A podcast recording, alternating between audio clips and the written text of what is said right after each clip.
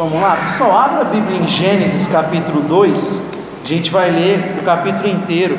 Gênesis capítulo 2. Logo no comecinho da sua Bíblia aí. Gênesis 2, a partir do verso 1 diz assim: Assim os céus e a terra e todo o seu exército foram acabados. Havendo Deus acabado no sétimo dia a obra que fizera, descansou nesse dia de toda a obra que tinha feito.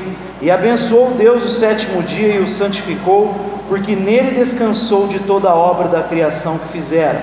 Essas são as origens dos céus e da terra quando foram criados. No dia em que o Senhor Deus fez a terra e os céus, não havia ainda nenhuma planta do campo na terra, nenhuma erva do campo tinha brotado, pois o Senhor Deus ainda não tinha feito chover sobre a terra, e também não havia homem para lavrar o solo. Um vapor, porém, subia da terra e regava toda a superfície do solo. Formou o Senhor Deus o homem do pó da terra e soprou-lhes nas narinas o fôlego da vida, e o homem tornou-se alma vivente.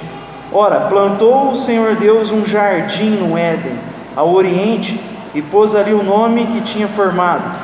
E o Senhor Deus fez brotar da terra toda espécie de árvores agradáveis à vista e boas para comida, bem como a árvore da vida no meio do jardim e a árvore do conhecimento do bem e do mal. Saía um rio do Éden para regar o jardim, dali se dividia e se tornava em quatro braços. O nome do primeiro é Pison, este é o que rodeia toda a terra de Avilá, onde há ouro. O ouro dessa terra é bom, ali há o délio e a pedra de ônix. O nome do segundo rio é Gion, este é o que rodeia toda a terra de Cush. O nome do terceiro rio é Tigre, este é o que corre pelo oriente da Assíria. E o quarto rio é o Eufrates. O Senhor Deus tomou o homem e o pôs no jardim do Éden para lavrar e o guardar. Ordenou o Senhor Deus ao homem, dizendo: De toda árvore do jardim comerás livremente mas da árvore do conhecimento do bem e do mal, dela não comerás, pois no dia em que dela comeres, certamente morrerás. Disse o Senhor Deus: Não é bom que o homem esteja só, far-lhe-ei uma adjuntora que lhe corresponda. Havendo, pois, o Senhor Deus formado da terra todos os animais do campo e todas as aves do céu, trouxe ao homem para ver como lhes chamaria e tudo que o homem chamou a todo ser vivente, isso foi o seu nome. Assim o homem deu nome a todos os animais domésticos, às aves dos céus e a todos os animais do campo. Mas para o homem não se achava adjutora que lhe correspondesse. Então o Senhor Deus fez cair um sono pesado sobre o homem e este adormeceu. Tomou então uma das suas costelas e fechou a carne em seu lugar. Então, da costela que o Senhor Deus tomou do homem, formou a mulher e a trouxe ao homem. Disse o homem: Esta é agora osso dos meus ossos e carne da minha carne. Ela será chamada mulher, pois do homem foi tomada. Portanto, deixará o homem a seu pai e sua mãe, e unir-se-á à sua mulher, e serão os dois uma só carne. E ambos estavam nus, o homem e a mulher, e não se envergonhavam. Amém. Vamos deixar até aí. Na semana passada a gente enfatizou um pouco mais a criação. Lembra que a gente pegou no capítulo 1 o que, que falava a respeito de Deus, o que falava a respeito do universo. A gente enfatizou o relato dos dias da criação, os seis dias.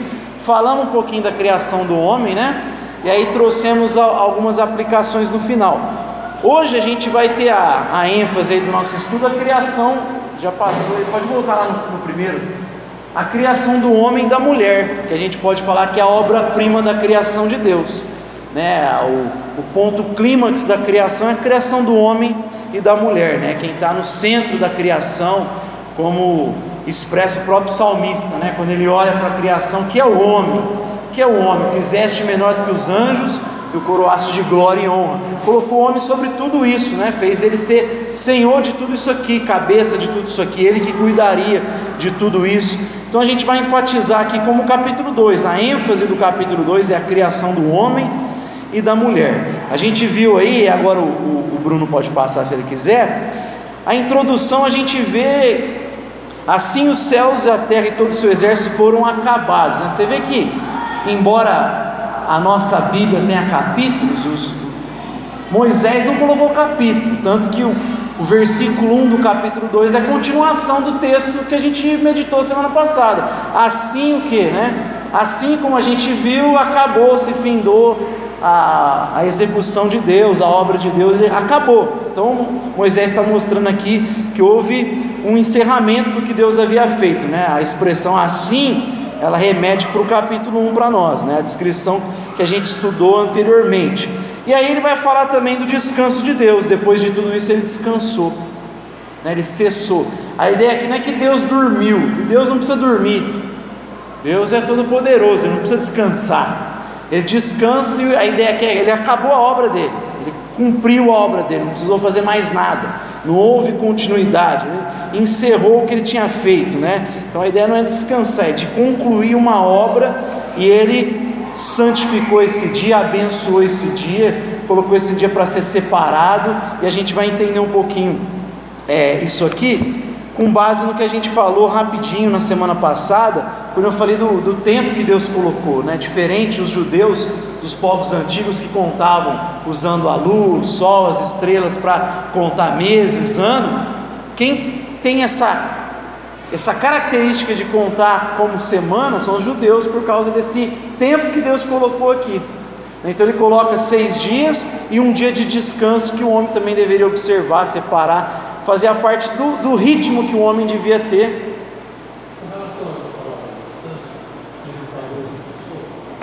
É, é.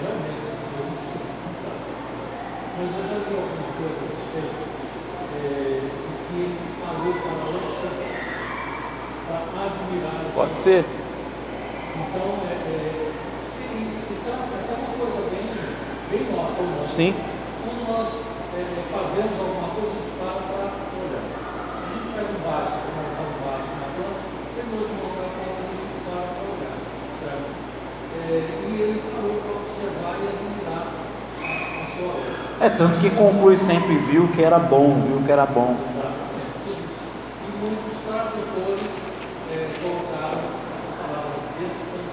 Sim. É que a ideia que Moisés coloca é essa, ele concluiu a obra que ele fez, separou esse dia né, para o homem, estabeleceu esse ritmo que a gente falou da humanidade, né? Lembra que a gente falou de respeitar processo, como a gente tem que esperar, como aplicação para nós, a gente falou inclusive de é, você respeitar o tempo um do outro. Né? Cada um tem o seu ritmo, cada um tem o seu tempo de aprendizado, de processar as informações, a gente pode aplicar inclusive nisso, nessa ideia de tempo. E a necessidade que a gente tem também de descanso, de parar, descansar. O dia que a gente observa como cristão é o domingo, a gente pode falar no final disso, né? Porque não o sábado, porque é o domingo ao invés do sábado. Mas a gente tem esse dia que separa para adorar como igreja, esse dia que culturalmente a igreja primitiva, a partir dela, começou a pegar o primeiro dia da semana por causa da ressurreição, né? Mas a gente tem esse, essa cultura como cristão de, de separar esse dia não apenas para o descanso, mas para a gente cultuar junto. Então a ideia é assim: ele encerra a criação, ele santifica esse dia, separa esse dia que tem a ver com aquele ritmo que eu falei, aquele tempo, aquele processo que ele colocou na criação. Mas a gente vai ver a continuação do capítulo 2 aqui, começa a detalhar a criação do homem, né? É curioso aí, se você acompanhar comigo versos 5 e 7, a, a necessidade que tinha do homem ali já é dita no texto, né? Não havia no finalzinho do 5, não havia homem para lavrar a terra. E lá no 7 fala assim: então, você vê que é uma expressão que está ligada. Então formou Deus o homem do pó da terra. Não tinha um homem para cuidar, então Deus foi lá e criou. Você vê como que está intrínseco a necessidade do homem na terra, como a gente foi feito para isso. Vai ter uma aplicação depois, inclusive, para a gente pensar nesse sentido. Então, assim, aí vai entrar na ideia da criação, né? E a gente, como eu falei, vê a diferença do homem para todo o restante da criação. Diferente de tudo que aconteceu até aqui, com o homem tem uma história diferente.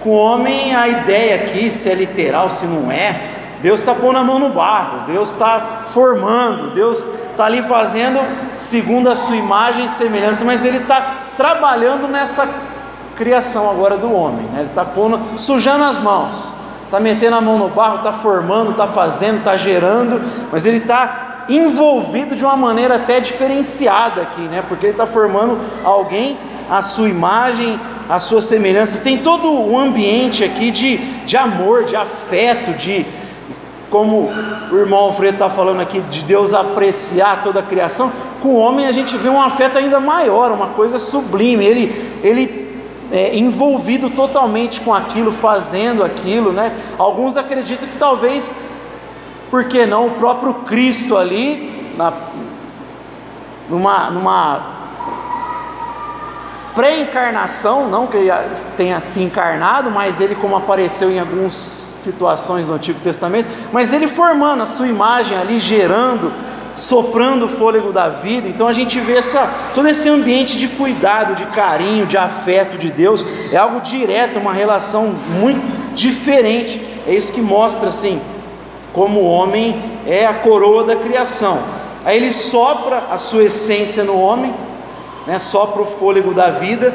E aqui a expressão, quando diz que ele, depois que recebe o fôlego de vida, ele se tornou alma vivente, né? Se tornou alma vivente. A expressão que eu já citei em algumas pregações, que é nefesh.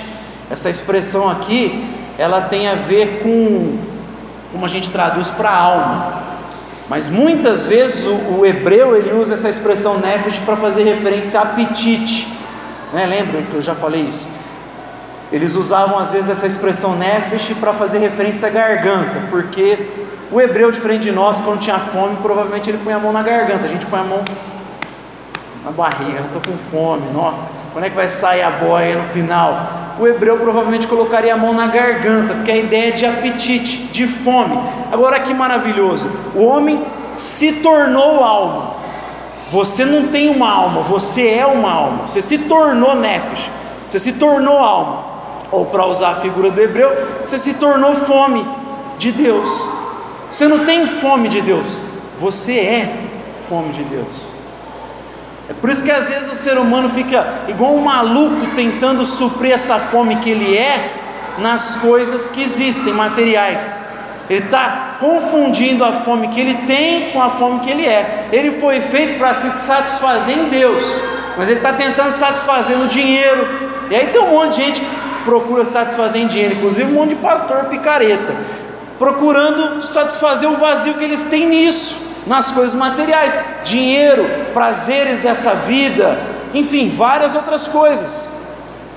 Mas a gente foi feito para satisfazer em Deus, né? Que é aquela citação da Confissões de Santo Agostinho que eu gosto muito, né? Fizeste-nos para ti, a nossa alma andará inquieta enquanto ela não descansar em ti.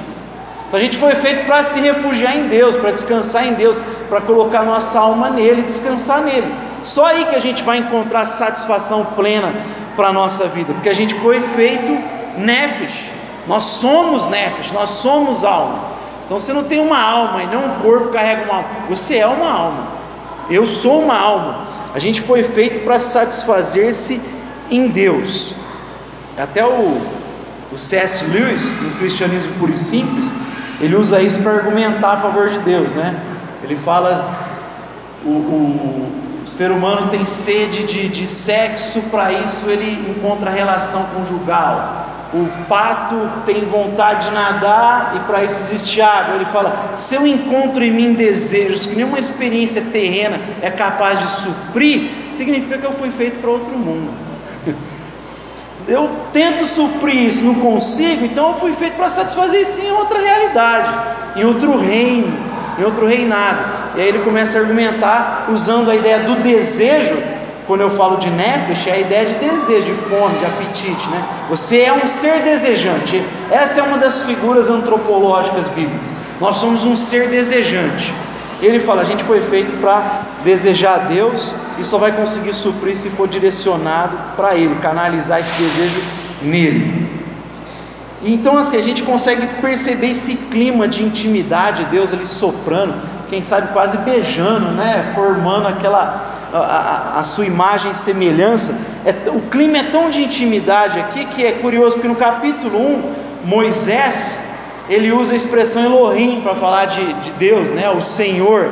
Aqui ele traz uma, a, o nome do que Deus se revelou para os patriarcas. Elohim e Avé. Então ele traz a ideia do pacto aqui.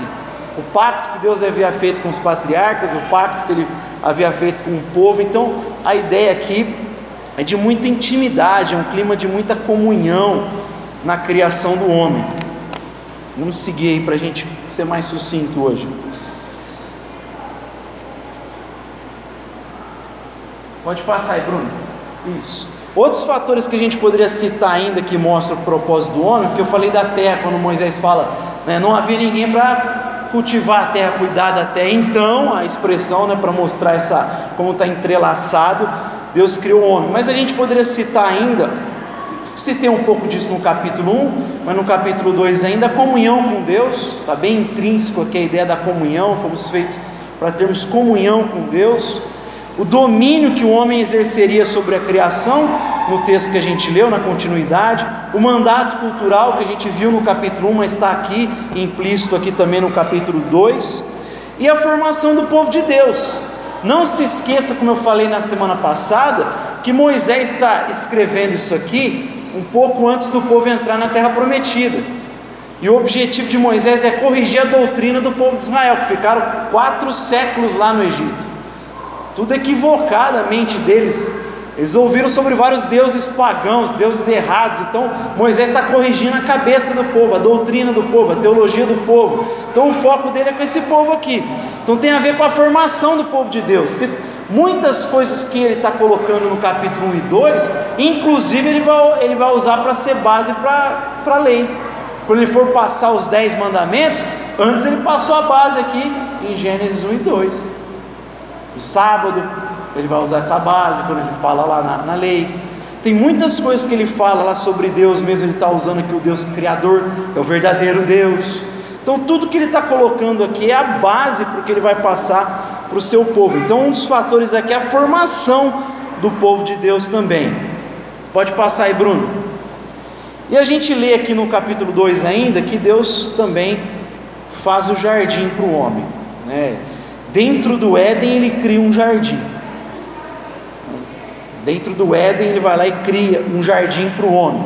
Ele coloca o homem dentro do jardim. É Deus que insere o homem dentro desse jardim. Faz brotar todo tipo de árvore. Né? A gente pensa em beleza aí, né? Todo tipo de árvore.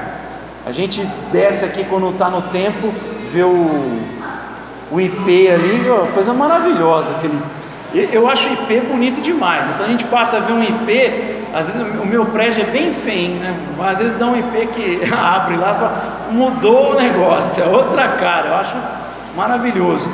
Você imagina o tanto de tipo de árvore ali, e árvores frutíferas, todo tipo de fruta tinha ali para o homem, Deus criou para o homem, e aí ele coloca duas árvores: a árvore da vida e por isso que ele tira o homem depois que ele peca, para ele não viver eternamente. A gente só vai ouvir falar da árvore da vida depois lá em Apocalipse. A árvore do conhecimento do bem e do mal. E o objetivo do homem ali no jardim é o que? Cultivar e guardar o jardim. A palavra guardar aqui é, tem a ver com sentinela mesmo, uma ideia, uma conotação militar até. Cuidar do jardim, guardar o jardim. Eu pergunto, guardar do que? Do que será que era para guardar esse jardim? Ele tinha que montar guarda, cultivar, mas também guardar o jardim. Do que? Do que, que ele tinha que guardar? Alguns acham que pode ser para não entrar alguns animais é, maiores ali, comerem ali. Não era para. Outros acham que pode ser de um mal que apareceu depois, né, no próximo capítulo.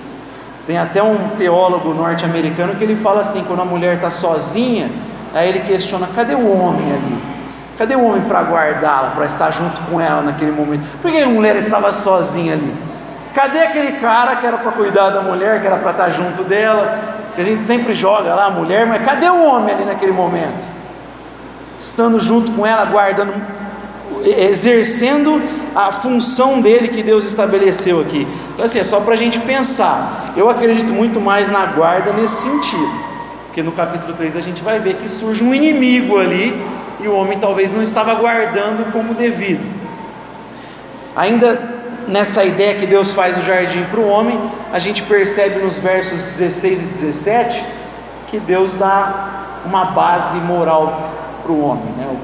E a base moral, ela é, como eu costumo falar, é teonômica. É, as normas, a base delas é divina, é a palavra de Deus que é a base para a moral, para a moralidade. Né? A gente está acostumado a viver numa sociedade que pautada nos nossos ventres. Então não é teonomia, né? É autonomia. Você estabelece as suas próprias normas. Agora, as normas morais elas precisam estar fora da gente, porque senão a gente vai viver numa bagunça. Porque se cada um fazer as suas próprias normas, estabelecer as suas próprias leis, a gente vai viver uma anarquia, uma coisa de louco. Cada um está vivendo o que bem entende. Então a, a norma moral ela tem que ser fora.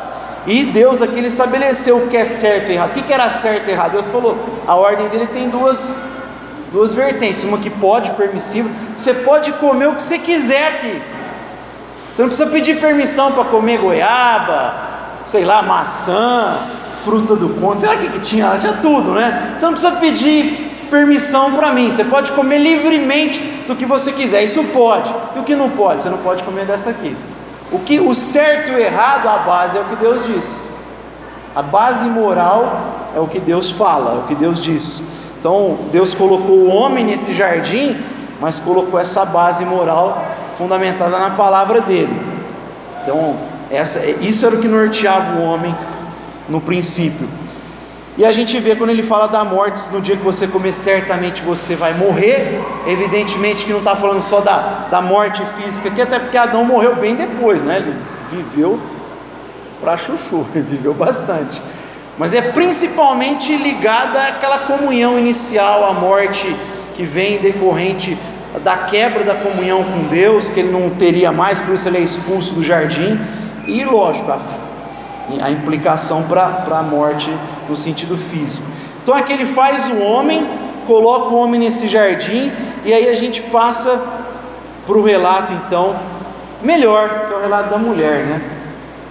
Já fala que Deus fez o rascunho, brincadeira, só para as mulheres se sentirem melhor, né? Mas ele vai passa para falar sobre a criação da mulher logo em seguida.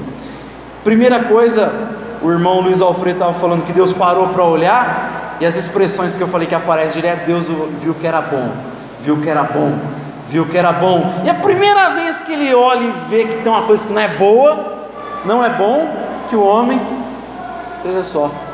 É a primeira vez que Deus olha e falando não é bom. Não é bom o homem estar sozinho. Não criei ele para ficar sozinho. Embora tinha comunhão com Deus, você vê que ele tem uma comunhão com alguém acima dele, que é Deus. Ele tem comunhão com alguém que está abaixo dele, que são os animais, os seres, mas ele não tem uma relação de igualdade, de complemento. Porque é essa ideia que Deus dá aqui. Fala, vou fazer uma auxiliadora que lhe seja idônea. A expressão aqui, igual eu coloquei, refere-se a uma ajuda militar como reforços sem os quais seria impossível vencer uma batalha. Então, olha a importância da mulher. Sem ela, seria impossível desenvolver a obra. Ele precisa da mulher. Portanto, ajudar alguém significa preencher com suas forças aquilo que falta no outro. Então, a ideia é quando ele cria é para ter um complemento. Isso mostra para nós que não tem nada a ver com essa ideia que às vezes o pessoal passa de dominação do homem sobre a mulher, essa ideia de exploração, isso aí é fruto do pecado. Essa ideia de dominar o outro, de explorar o outro, isso é consequência da queda. E a gente vai ver aqui de uma forma muito simples. Primeiro, a gente vê na continuidade do texto que ele está dando nome para os animais, né? Deus chega, dá o, os animais, e ele começa a nomear. Isso aqui, na cultura antiga, tem a ver com você reivindicar a sua autoridade, porque quando você nomeia, você exerce autoridade sobre aquilo que você nomeou. Então, essa era a ideia antiga, por isso que o homem dá nome para os animais, porque ele exerce domínio, autoridade sobre os animais. A gente vê que quando a mulher é feita, o homem está dormindo, ou seja, ele não fez nada, não tem direito de se gloriar em nada. Deus fez tudo para ele, fez ele cair num sono e aí faz, Deus faz toda a obra para ele, tanto que quando ele vê, a expressão é essa afinal é osso dos meus ossos, carne da minha carne.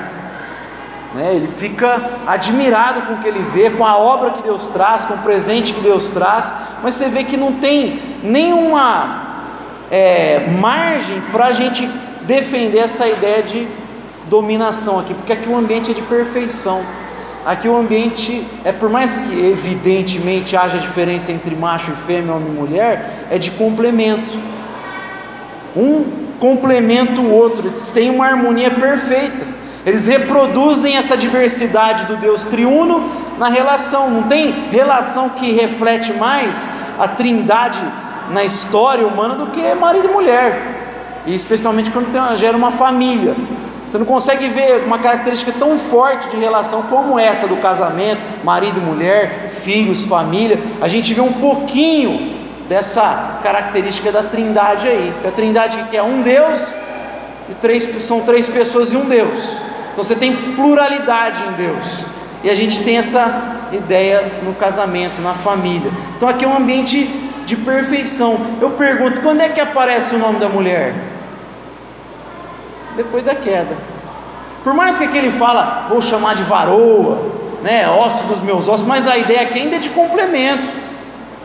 Mas lá em Gênesis 3 que a gente vai, aparecer, vai ver aparecer o nome de Eva. É lá que aparece. Gênesis 3. E lá a queda começa a ter marcas na relação com o próximo também, né? Então, o homem não cai só em relação a Deus, mas a gente começa a ter problemas em relação uns aos outros, inclusive com a terra.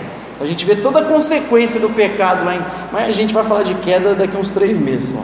Mas só para deixar, deixar registrado aqui que o nome de Eva aparece no capítulo 3 só de Gênesis. Então, se a gente for olhar para o 1 e 2, o propósito original de Deus é complemento, é harmonia, é uma, um ambiente de, de perfeição, um ambiente agradável. Os dois viviam uma situação muito agradável, muito harmoniosa. E aí, meus irmãos, para a gente ir encerrando, caminhando para o encerramento, Moisés, ele depois de escrever, se lembre, como eu disse, que Moisés está escrevendo para o povo. Quem sabe ele não está pregando para o povo. Quem sabe ele não está pregando para o povo também. Mas ele, no versículo 24 e 25, ele faz um comentário. Depois que ele vem relatando, relatando, ele para, e é ele que está fazendo esse comentário aí no verso 24 e também no 25. Primeiro ele fala da sacralidade do casamento, né? Depois ele fala sobre o que Deus fez, da reação do homem, Aí ele vai lá e fala assim: por, por essa razão deixará o homem pai e mãe e se unirá à sua mulher. Lembra que isso aqui é base para a lei de Deus. Ele fala para não cobiçar, não, não cometerás adultério. Ele está dando a base. Por quê? Porque no princípio foi assim que Deus fez. Esse é, é a, essa é a primeira instituição que ele estabeleceu. Então ele está dando a base porque ele vai passar lá na frente, que é a lei de Deus, né, os dez mandamentos. Então ele está falando desse momento da sacralidade do casamento. Por essa razão deixará o homem pai e mãe e se unirá à sua mulher e os dois se tornarão uma só carne. Jesus vai usar esse mesmo versículo, né, quando ele está defendendo lá diante dos fariseus o casamento, lembra? O pessoal pergunta do casamento, a escola que ele ia. Aliás, quando fala da certidão de divórcio, ele fala até que Moisés permitiu por causa da dureza de coração do povo, mas ele diz: Mas no princípio não foi assim. No princípio Deus fez homem e mulher. Curioso, é a mesma coisa que Moisés está falando aqui. O próprio Moisés que liberou a certidão por causa da dureza de coração, ele está dizendo aqui: no princípio é assim, é assim que funcionou e é assim que deve funcionar. É uma observação que ele mesmo está fazendo aqui no final do capítulo. Ele fala do estado de perfeição, né, de inocência. Os dois estavam nus e não se envergonhavam. Naquele contexto, você ficar nu era uma vergonha gigantesca. Não tinha coisa mais vergonhosa do que isso, você ficar nu em público naquele contexto. Então ele pega uma ideia daquele contexto para mostrar assim como era uma situação ali do primeiro casal de inocência, de pureza total, de perfeição. Não existia nada do que eles pudessem se envergonhar. Não tinha nada ali que gerasse alguma. Nada, era um ambiente de perfeição total, de pureza total. Aí, só para a gente caminhar para algumas aplicações, hoje a gente conseguiu ser bem mais rápido, hein? Estou aqui com 30 minutos já, a gente já está caminhando para o encerramento. Primeira coisa que eu queria pensar aqui de aplicação para nós. Você viu que eu, a hora que eu falei dessa de estar atrelado à terra com o homem, né? Não tinha ninguém para cuidar da terra, então Deus fez o homem. É como a gente tem que olhar o trabalho de uma maneira diferente para alguns, né? Alguns evidentemente olham corretamente, mas a gente tem uma ideia de trabalho, às vezes parece que o trabalho é fruto do pecado, não é. Tem muita gente que fala, cadê o Adão, né? Por que, eu tenho que trabalhar, acordar todo dia? Não, o trabalho foi feito antes da queda. trabalho não é pecado, trabalho não é mal. O trabalho é manchado pelo pecado, mas ele não é mal em si mesmo. Trabalho pelo contrário, trabalho é uma benção, é uma dádiva. Deus trabalhou e Jesus diz: Meu pai trabalha, continua trabalhando. Meu pai trabalhou e continua trabalhando. O trabalho, inclusive, mostra um pouco da nossa própria identidade. O que você cria mostra o que você faz, mostra um pouquinho de você. Então o trabalho não é uma maldição, o trabalho é uma bênção. A gente deveria encarar o nosso trabalho como uma bênção de Deus e tentar exercer com o máximo de excelência possível. É, como eu gosto de citar sempre a frase do Martin Luther King: se você varre as ruas, você tem que varrer como Shakespeare fosse escrever uma peça, como Mozart fosse compor uma canção. faça o seu melhor. Ou como Lutero responde para o sapateiro, né? Como é que eu posso servir a Deus? Sou só um sapateiro, olha, faça o melhor sapato que você puder e venda por um preço justo. Você vai estar servindo a Deus. Por quê? Você vai estar vendendo uma coisa de qualidade para o outro. Você não vai estar vendendo uma porcaria a preço caro, igual hoje a gente tem um monte de bugiganga que acaba, né? Faz de propósito para você comprar, estragar, para você comprar mais. Não, antigamente se fazia uma coisa muito boa por um preço justo, evidentemente. E aí você estava honrando a Deus, servindo ao próximo e servindo a Deus. Eu, eu, eu citei uma vez que a gente refletiu sobre isso, é, o, os móveis, agora me fugiu o nome do pessoal que fazia esses móveis, mas até hoje ainda existem móveis desse pessoal. Porque quando eles faziam, eles falavam assim, o pessoal falava a respeito desse, desse pessoal que, era, que eram puritanos. Né? Os móveis que eles faziam, as cadeiras, era digna de um anjo sentar. A mesma excelência que era colocada na parte visível da cadeira, eles colocavam na parte que não via. Porque eles não estavam fazendo para vender, para. Não, eles faziam como se fosse para Deus. E aí eles faziam uma coisa excelente. Faça o melhor que você puder. Era a filosofia dele. Depois eu posso até tentar procurar aqui, provavelmente eu acho aqui no meu Facebook. Eu já postei isso nas redes sociais. Uma outra aplicação é a respeito da dignidade humana. O erro daqueles que têm uma visão demasiada baixa da humanidade. Tem gente que tem um olhar do homem muito pequeno. Por, se por um lado tem um pessoal aí que a gente vê um monte de música, um monte de pregação cristo, é, antropocêntrica hoje, né, que exalta o homem pra caramba, ah, errado. Do outro lado tem um pessoal que reage muito errado, até reformados fazem isso. Né? O homem não tem nada de bom, o homem não presta, o homem é um ser. Esse rebaixa o homem tanto. Não é essa a visão bíblica. Antes de Gênesis 3, tem Gênesis 1. Você foi criado à imagem e semelhança de Deus. Como é que o ser humano não tem dignidade?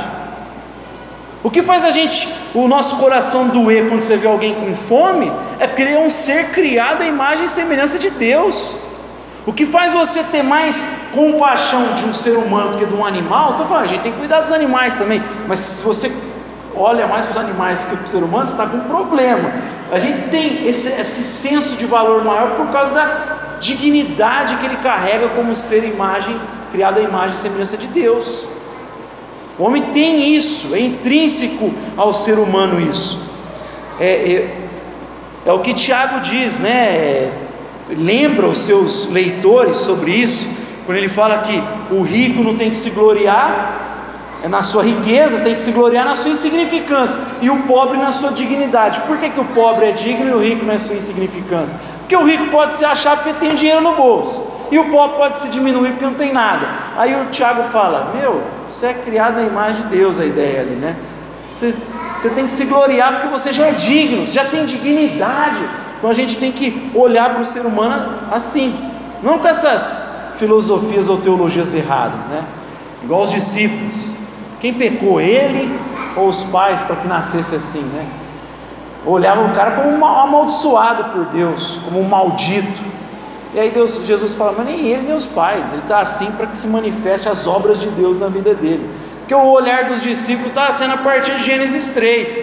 E Jesus lembra eles a olhar a partir de Gênesis 1, a partir da dignidade que nós carregamos. Então essa é uma das aplicações que a gente pode ter na nossa convivência com o próximo.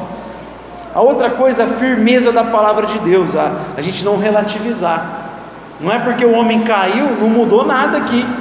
No início, qual era a base moral para o homem? O que Deus disse. E qual é a base para nós hoje? O que Deus diz. Não mudou absolutamente nada. O que Deus diz, a palavra dele continua sendo a nossa base moral. É a palavra dele. E a gente, como cristão, não pode relativizar para satisfazer as nossas vontades, os nossos caprichos. A gente tem que continuar olhando como ele ensinou para o primeiro casal. Certo e errado é o que eu falo, é o que está alicerçado na minha palavra. E a outra aplicação que eu coloquei é a relação com a mulher, que aí tem a ver com aquilo que eu já citei aqui, essa relação que a gente precisa resgatar de complementaridade, de harmonia. É evidente que num ambiente de queda, que agora a gente está pós-queda, Deus até colocou um ordenamento. Né? Você vê o apóstolo Paulo escrevendo aos Coríntios, ele fala que Deus é o cabeça de Cristo, que é o cabeça do homem, que é o cabeça da, da mulher. Né? Isso não, tinha, não tem que ser visto como demérito, por quê? Porque o homem lidera servindo, e a mulher, o exemplo de submissão dela é o exemplo Paulo está dando de Cristo em relação à obra do Pai. Agora, o texto diz que Cristo é exaltado. Será que a mulher vai ser exaltada acima do homem posteriormente? Não sei, mas pode ter até margem para pensar isso se a gente quiser. Porque se a lógica é a partir do Filho e Deus, e depois homem e mulher, não tem demérito aí, é só um ordenamento que Deus colocou para a coisa andar. Então ele falou assim: Cristo Deus é o cabeça de Cristo, Cristo é o cabeça do homem, o homem é o cabeça da mulher, certo? Agora o homem lidera servindo, e ele diz que Cristo também se submeteu ao plano divino, ao plano do Pai, né? Não se apegou a ser igual a Deus, se esvaziou da sua glória, veio obediente, foi encontrado em forma humana, se humilhou ainda mais, sendo obediente até a morte, morte de cruz, por isso Deus o exaltou ao mais alto lugar quem sabe a gente não, vocês não serão surpreendidas por conta de abraçarem o mesmo exemplo de Cristo Jesus. Então o homem, ele abraça o exemplo de Jesus servindo, ele lidera servindo. Foi colocada essa responsabilidade. Mas a mulher também olha para Cristo no sentido de uma entrega, de um sacrifício, de uma entrega a partir do exemplo do próprio Cristo também. Mas o texto dá margem até para a gente pensar, quem sabe, nessa, nessa honra que ela possa receber futuramente. Amém? Tem uma palavra de oração, que agora já deu 38 minutos.